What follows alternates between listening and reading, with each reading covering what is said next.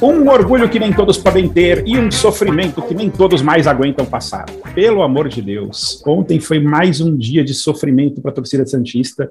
Com o final feliz, mas o Santos venceu nos pênaltis. O Fluminense do Piauí passou para a terceira fase da Copa do Brasil, mas que sufoco.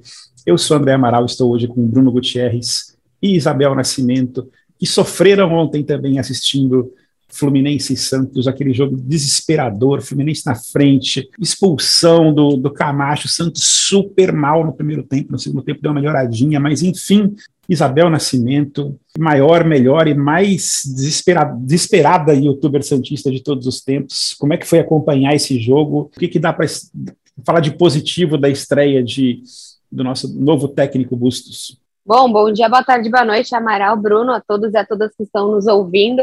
Olha, de positivo até tem coisas para falar sim. Eu achei as substituições inteligentes, né? Eu achei que ele trouxe alguns jogadores. Ele tá aprendendo, né? Nós estávamos conversando aqui antes de entrar. Pô, talvez o Sandro não seja para ser titular, pô, talvez o Pirani, mas são coisas que o Bustos ainda não sabe. É difícil para ele ver em uma semana apenas, né? Ele vê o garoto com baita talento, ele sabe do peso que tem. Ele sabe que se ele não coloca os meninos, ele também tem duas coisas que ele sabe que ele não pode fazer: não colocar os meninos e nesse momento não colocar o Goulart. Então, é muito difícil para a gente falar, deveria, não deveria ter colocado, mas ele foi inteligente no momento da substituição. As substituições é, melhoraram muito o Santos individualmente. Achei, né? O, achei o Zanocelo bem entrando e achei também o, o Pirani, por mais que não tenha entrado tão bem, né? O Pirani deu um belíssimo passe pro, pro Goulart e também tem a, a própria questão do, do Lucas Braga, né? Que dá uma outra velocidade. Então, achei pelo menos assim, ele não insistiu no erro, Santos jogou extremamente mal ontem, não tinha saída. Eu acho que uma coisa possível. E não tinha saída e teve, né? Parecia que não tinha saída, mas eu acho que algo que eu quero destacar na, na minha abertura é a questão do Goulart, né? O Goulart, ele tá lá para isso. Ele tá lá para que se o time depender de uma bola, e ontem foi exatamente o que eu falei no vídeo da Globo. O, o Santos dependia de uma bola não para esse jogo e não para esse campeonato, para o ano. Porque se o Santos cai da Copa do Brasil agora, e perde os quatro, quase 4 milhões que pode, que pode embolsar com tudo isso, perde um dos únicos títulos que o Santos efetivamente tem chances, isso iria destruir 2022 do Santos.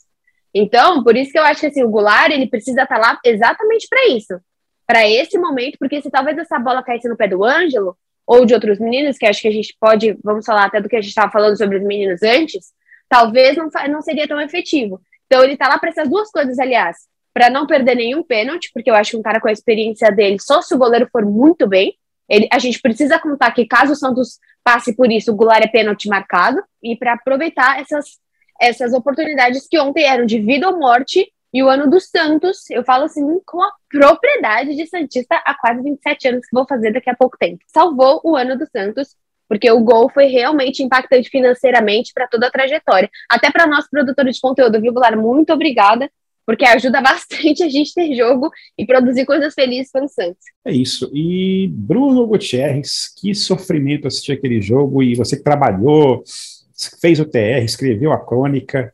É, em algum momento ali no, no, no meio do segundo tempo, eu, eu, entreguei os pontos. Falei, cara, já era, vou, já vou assumir aqui que passamos por esse vexame, porque eu não tinha a menor esperança de que o Santos pudesse ganhar. É, bom dia, boa tarde, boa noite, André, Bel, todos que nos escutam no nosso GE Podcasts. É, realmente ali, eu acho que a torcida do Santos entregou um pouco os pontos, principalmente depois da expulsão do Camacho, né? Porque se já estava difícil para o Santos criar e ameaçar o Fluminense do Piauí com, com um campo pesado, esburacado, o adversário que estava se portando muito bem, no 11 contra 11, quando o Santos tem um jogador expulso e ainda precisa se lançar ao ataque, expondo mais ainda a defesa, eu acho que a torcida do Santos ficou ali, bom, a qualquer momento o Santos vai tomar um contra-ataque, vai sair o segundo gol e a gente vai estar eliminado. Mas eu, eu queria destacar uma coisa que eu achei bem interessante, aí eu vou fazer um, uma comparação em relação a um jogo eliminatório que aconteceu ano passado e esse. Ano passado a gente tinha um jogo eliminatório precisando de um gol contra o Libertado Paraguaio. E o Fernando Diniz me colocou ali sete jogadores de ataque e bola para frente, vamos ver no que vai dar. O Bustos, precisando de um gol com um a menos, ele sacou o Marcos Leonardo, que era um atacante, o referência, o camisa 9, para colocar o Gabriel Pirani para ter maior criação no setor de meio de campo, poder municiar e conseguir encontrar a bola para poder buscar o empate. E daí ele coloca o Ricardo Goulart improvisado como, como atacante. E essa movimentação, além de todas que ele já tinha feito desde o intervalo, é fundamental para o Santos conseguir o um empate, conseguir a bola do jogo para poder empatar. Agora, é, em relação ao que a Abel falou, eu acho que a gente pode dividir também ali os 50% de responsabilidade né, pela, pela classificação entre o Ricardo Goulart e o João Paulo, né? Porque se o Santos toma aquele gol no cruzamento rasteiro do Sapé pro pro William Salvino e que o João Paulo pega a bola rasteira forte no canto, consegue fazer a defesa e depois também saiu muito bem também numa bola contra o, o Jean, lateral direito, que acaba tocando a bola para fora, tirou a bola ali com o olho na cabeçada do, do Ramon, se eu não me engano, logo no finalzinho da partida. Acho que o João Paulo também teve um, um, um, papel fundamental nessa classificação. Mas eu entendo quando a torcida do Santos, no segundo tempo, chegou a, a entregar um pouco os pontos, porque parecia realmente que não ia sair dali.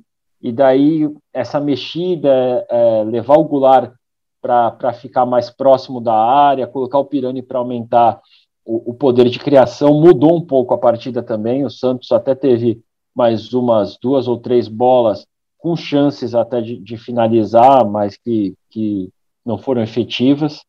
E se tornou um jogo aberto. O próprio Bustos falou isso, né? E nos 15 minutos finais ali, depois que o Santos empata, realmente se torna ali uma trocação para ver quem, quem consegue fazer o gol da vitória. Não fica nenhum time segurando, esperando os pênaltis. E daí nos pênaltis, o Santos contou com a sorte aí, a infelicidade de dois cobradores do, do Fluminense para ficar com a vaga.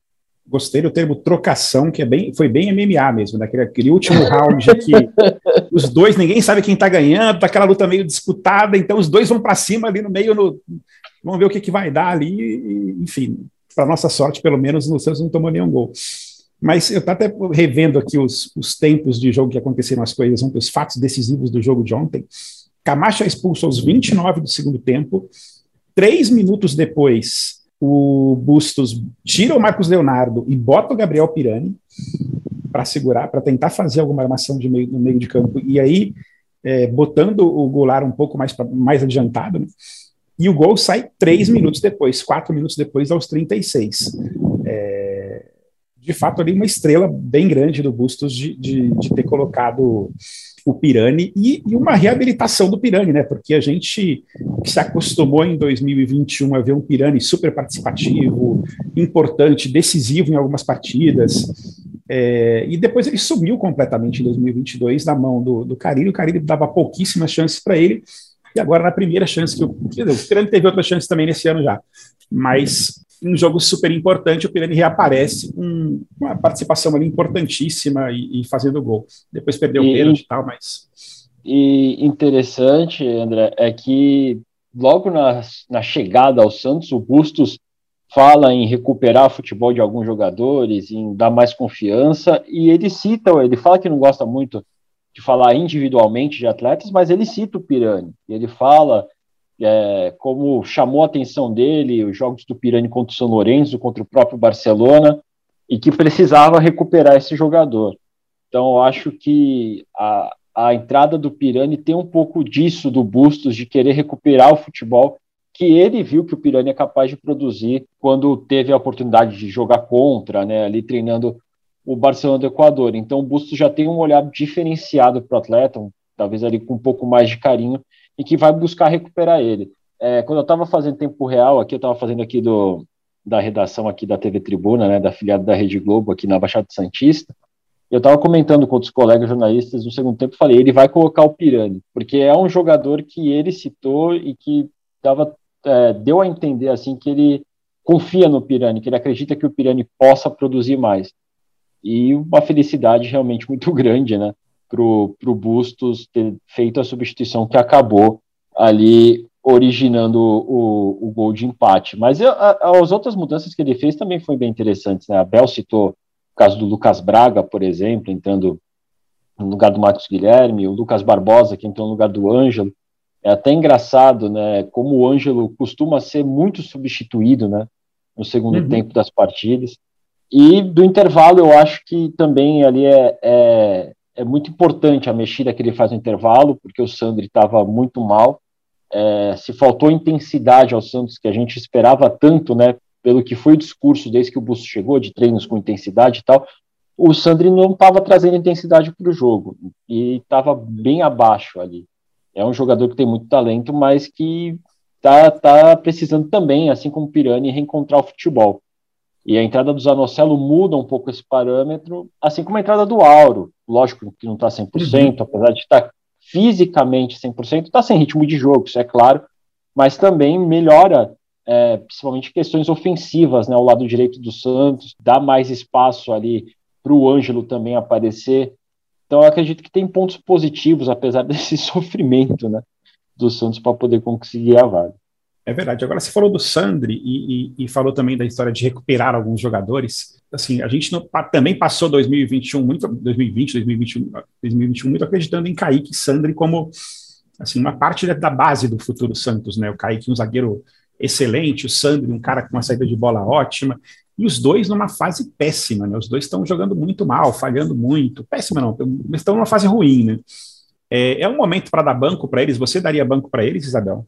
Depois você também, Bruno. Vou botar os dois na fogueira aqui. Eu acho que é hora de dar banco, pelo pro menos. Sandri, pro Sandri, você tá falando? Pro Kaique e pro Sandri. Olha, eu acho que sim. Eu acho que assim, o problema não é deles. O problema é de um time do tamanho do Santos precisar tanto de uma pessoa de 16, 17 anos. O problema é de um cara dessa idade ser titular num time grande como o Santos. O problema é inteiramente da organização do Santos, da administração. É ridículo isso. Você ter esse peso em cima desse jogador que bom que tá chegando o Michael, né? Vai jogar aí no lugar do Kaique, Kaique efetivamente vai poder pro banco, isso é bom pra ele também. Pô, o Marcos Leonardo só, talvez só tenha jogado tão bem o ano passado, porque ele ficou no banco um ano inteiro vendo o Caio Jorge jogar.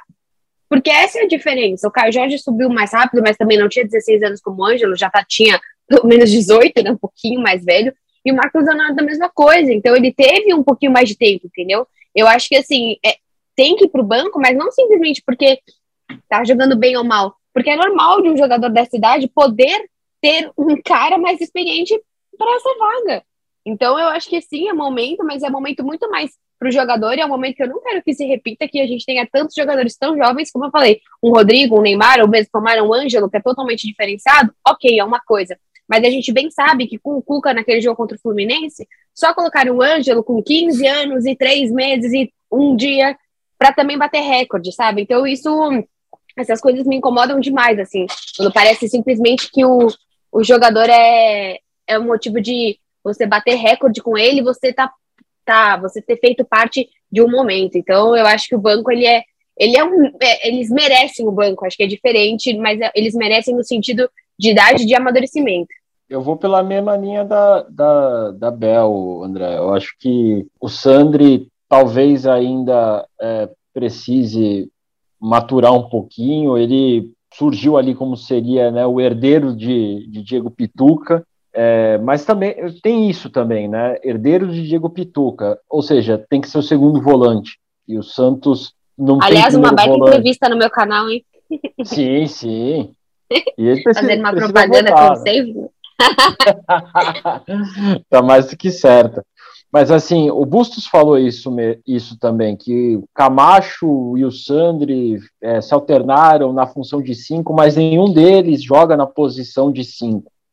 Então também tem isso. O Sandri ele pode não estar tá no melhor momento dele e jogando improvisado numa função que ele não atua tão bem. Então tudo isso colabora para o mau momento do jogador. É, o Kaique, eu acho que as más atuações dele, a insegurança que ele está tendo em alguns lances, tem um lance ali que ele perde para o Mário Sérgio, ainda no primeiro tempo, quase sai o segundo gol é, do Fluminense do Piauí. O Mário Sérgio fica cara a cara com o João Paulo e chuta para fora, acaba, acaba finalizando errado. Mas o, o Kaique também é um pouco vítima dessa exposição do setor defensivo do Santos, que deixa sempre ali no mano a mano, sempre com muito jogador adversário dentro da área e daí, de um jogador menos experiente, isso pode gerar alguma insegurança. Então, acho que não é só culpa do Kaique, mas também de todo o entorno né, da, dessa questão defensiva que o, que o Santos está sofrendo muito nesse início de temporada. Mas ac acredito que com a chegada do Maicon, a, a tendência é que o Kaique vá para o banco de reservas, ele vai ter aí, então, mais três né, é, oportunidades para mostrar que pode se recuperar no, no, seu futebol, né? Vai ter aí o Ferroviário, o Palmeiras e, e o Água Santa. Antes do Maicon poder ser inscrito no Campeonato Paulista, né? As inscrições da primeira fase já estão encerradas, então o Maicon só vai poder ser inscrito se o Santos se classificar para o mata-mata, né? Para enfrentar o Bragantino, que hoje é o, é o líder do seu grupo. Então Kaique tem ainda aí mais uma semana para tentar mostrar é, o seu futebol e nível para brigar com o Maicon, que já é um zagueiro mais experiente, mais consagrado no futebol. Eu até penso em talvez banco também, é que é uma, uma opinião meio polêmica, o próprio Marcos Leonardo, porque o Marcos ele começou muito uhum. bem, fez dois gols contra o Corinthians, depois acho que foi contra o São Bernardo, se eu não me engano, mas o Marcos também não vem fazendo grandes atuações e às vezes ele até acaba atrapalhando o, o, desenvolvimento do ataque. Contra o Grêmio Novo Horizontino, o Ricardo Goulart faz uma jogada, toca para ele, aparece sozinho dentro da área para finalizar e o Marcos tenta a jogada individual contra dois marcadores e acaba desperdiçando uma chance clara de gol. Ontem, de novo, apesar do erro da arbitragem, que o Marcos Leonardo não estava impedido na conclusão do lance, mas o Ricardo Goulart faz a jogada, dá o tapa para tirar do Nicolas, a bola está indo em direção ao gol e o Marcos coloca o pé até pela afobação né, do atacante e tudo, eu acho que ele deve também estar tá com uma pressão de querer acabar com o jejum de gols, acho que são sete jogos sem marcar gol, se não me engano, e vai lá, ele coloca o pé no, no lance que poderia ter sido empate do Santos com quatro minutos de, de segundo tempo, né, poderia dar uma tranquilidade muito maior para o Santos. Então, Marcos, não sei se banco, mas ele, ele precisa também colocar um pouco a cabeça no lugar e, e se acalmar um pouco também.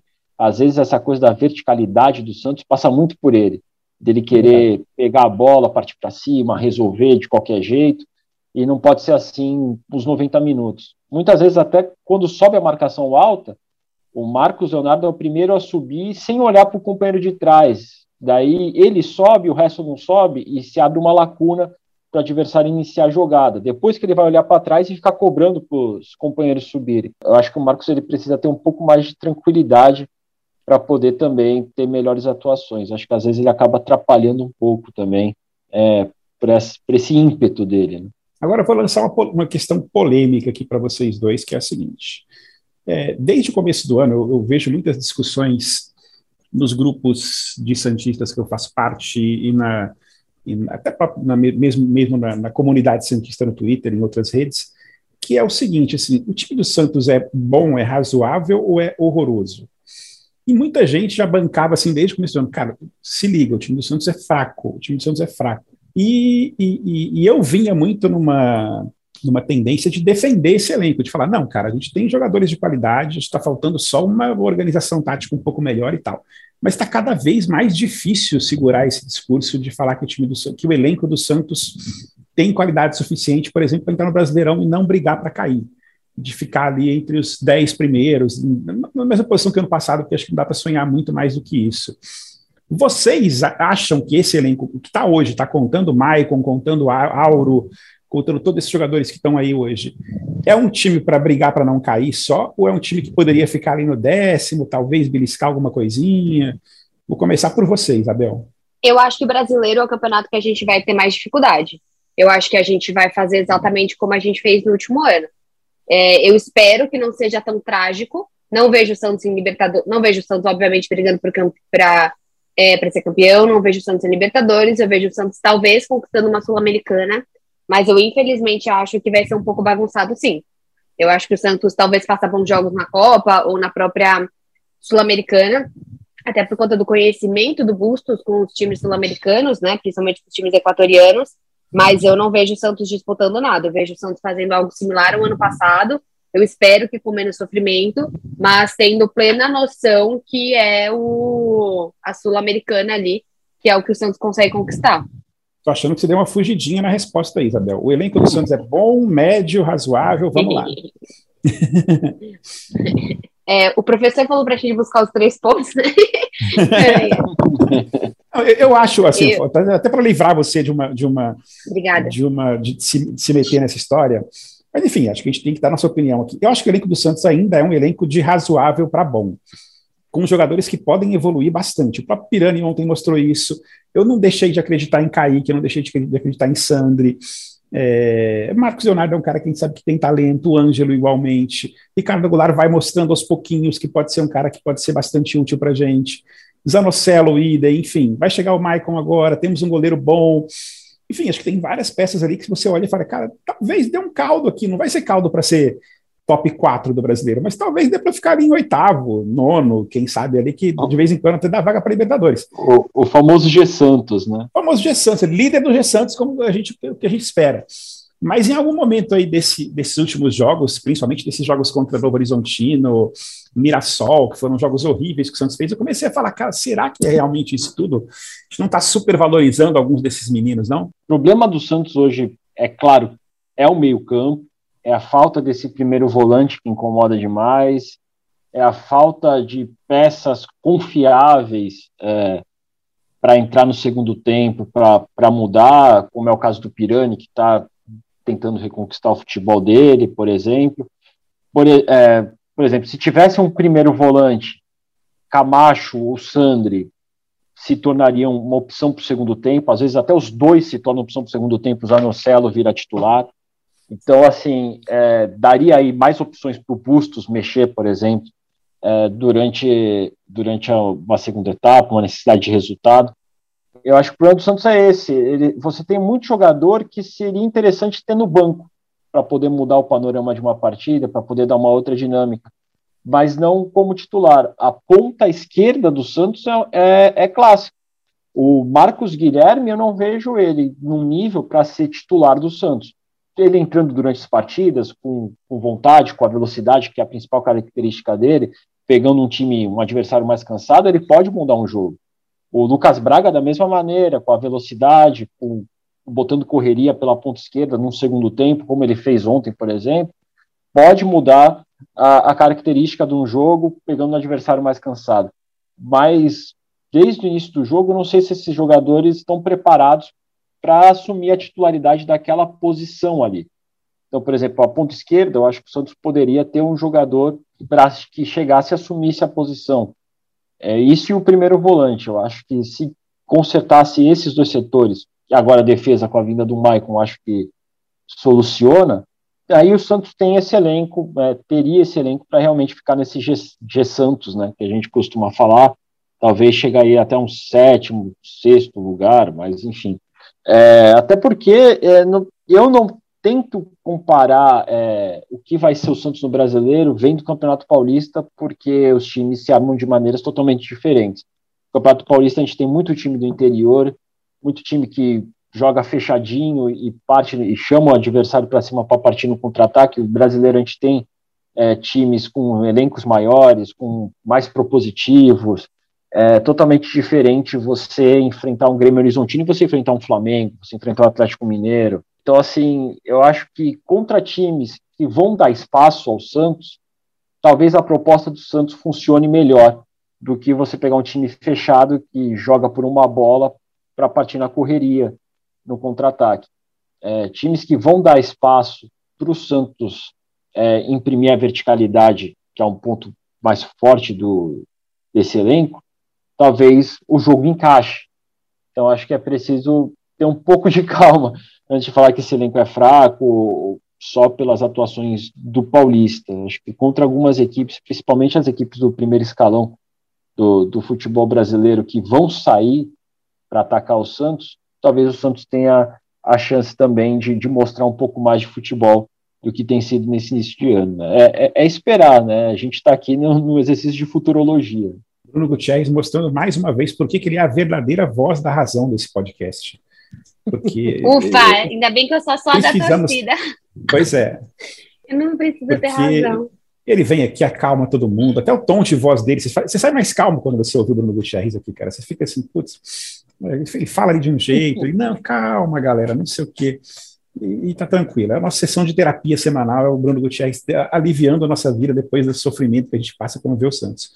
Mas enfim. É, mas, assim, é, quem me acompanhou aqui na redação, vendo o jogo do Santos, é, é, teria uma opinião diferente, assim, de uma pessoa para falou cuidado com o coração, olha a pressão, porque em alguns erros, assim, que não tem como não ficar irritado, né, não ficar nervoso, daí a galera chamou um pouco a atenção aqui. É, vendo o jogo é um pouco diferente, né? Agora que o passado, o nervosismo e a classificação, ainda dá para manter um pouco mais de serenidade nesse momento. Na semana passada, Bruno Gutierrez falou uma frase que já entrou para o histórico desse podcast, que foi o Ainda bem que é o Palmeiras o próximo adversário no, no Allianz. É, eu, vou, eu, vou, eu, eu vou pedir o direito de resposta, falei, ainda bem, já que o Santos não está fazendo pontos em casa, ainda bem que os próximos jogos são fora. Daí eu falei, tem a Ferroviária. Distorcendo sua, tem a, distorcendo sua frase. Tem a, tem a Copa do Brasil e tem o Palmeiras da sequência antes de voltar a jogar na Vila Belmiro. Mas aí eu já fico até preocupado, porque ontem foi fora de casa e foi aquele sufoco. Foi, foi uma tragédia, né? Pelo amor de Deus. A ferroviária não teve, então a gente não Mas sabe o que, que a gente, a gente não falou uma coisa, eu acho, né? Sobre o gol irregular, né? Que o não foi.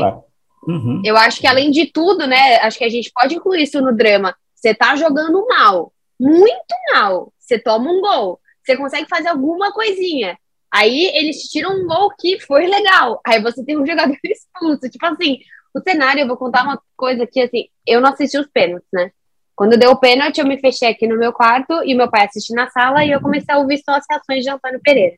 E foi assim que eu assisti os pênaltis, porque eu não consigo. Eu não, não é possível isso. Eu fiquei quieta, rezando, pedindo. Eu só mandei, falei, papai, pai, Deus no comando. E você assiste, eu vou ouvindo o que você, o que vai achando. Então, assim, é, é, é uma tensão absurda, né? O que a gente, o que a gente está passando na Copa do Brasil na segunda fase. É, acho que a gente pode falar da, do, do, do, da grama, pode falar também.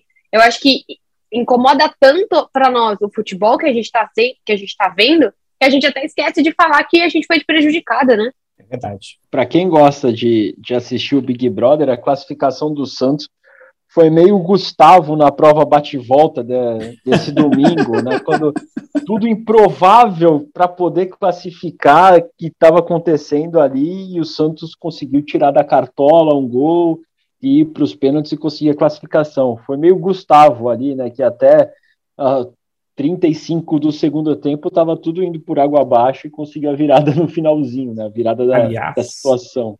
Aliás, falando sobre os pênaltis, conseguimos nos classificar nos pênaltis sem o João Paulo defender nenhum, né? Os dois pênaltis perdidos pelo, pelo Fluminense, bolas que foram no, no, no travessão. E... e também que o senhor Pirelli pode bater um pouquinho melhor, né?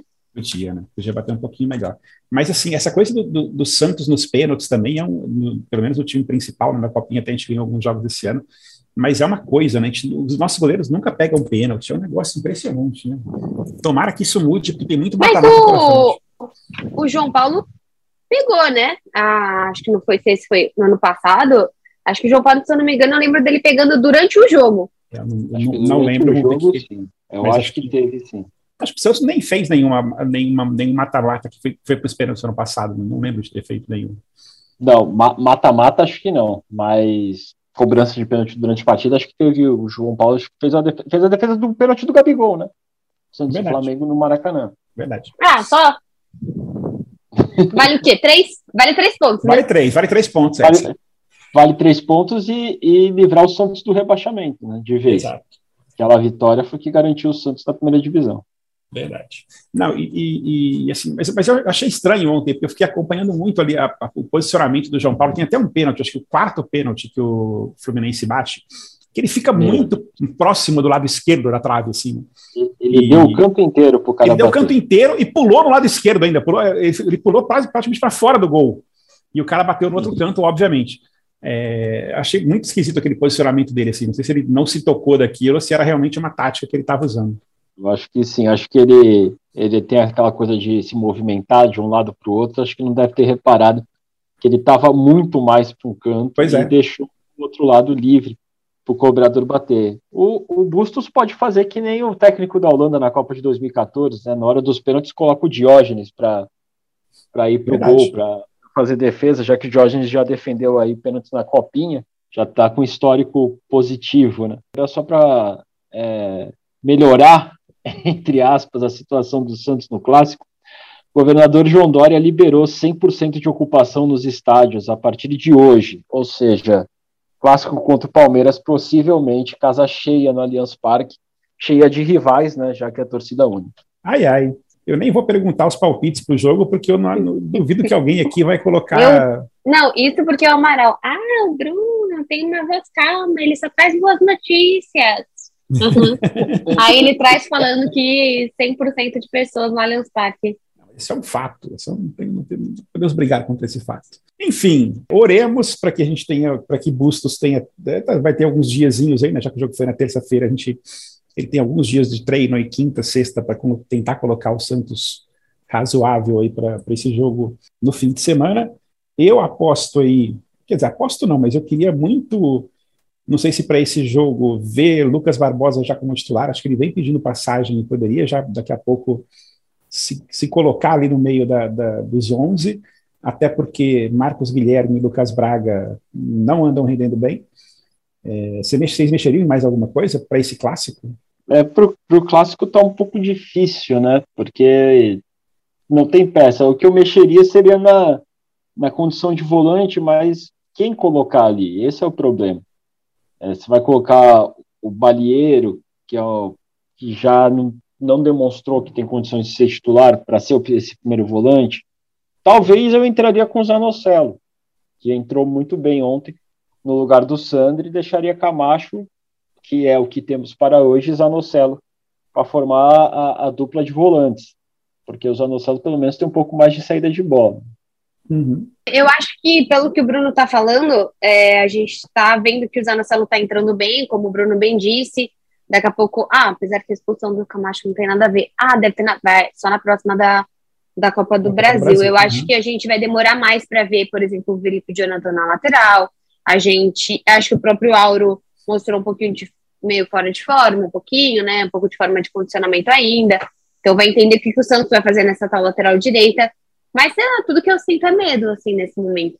É, eu acho que eu detesto, todo Santista detesta pegar o Palmeiras, né? Não tem como, ainda mais com o nosso histórico. Eu, te, eu acho que o Santos deveria entrar nesse jogo igual entrou contra o igual entrou contra o próprio Flamengo, né? Porque muito me irrita de enfrentar o Palmeiras, não é simplesmente o Palmeiras.